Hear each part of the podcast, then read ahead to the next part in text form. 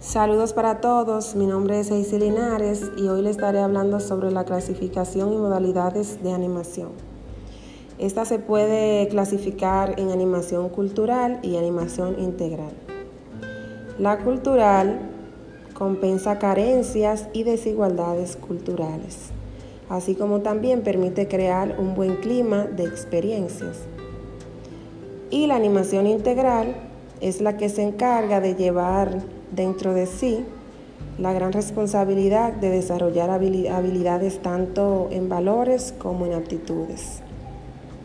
Y dentro de lo que son las modalidades tenemos eh, la social, la cultural y la educativa. La social, esta centra en trabajo comunicatorio y la cultural eh, dentro de esta, las acciones que se desarrollan dentro de esta modalidad se centran en la creatividad, producción y difusión cultural. Y dentro de lo que es la educativa, pues ya en esta, desde que los jóvenes van moderando de forma integral en función, en función de un proyecto educativo que la sustente es cuanto. Muchas gracias.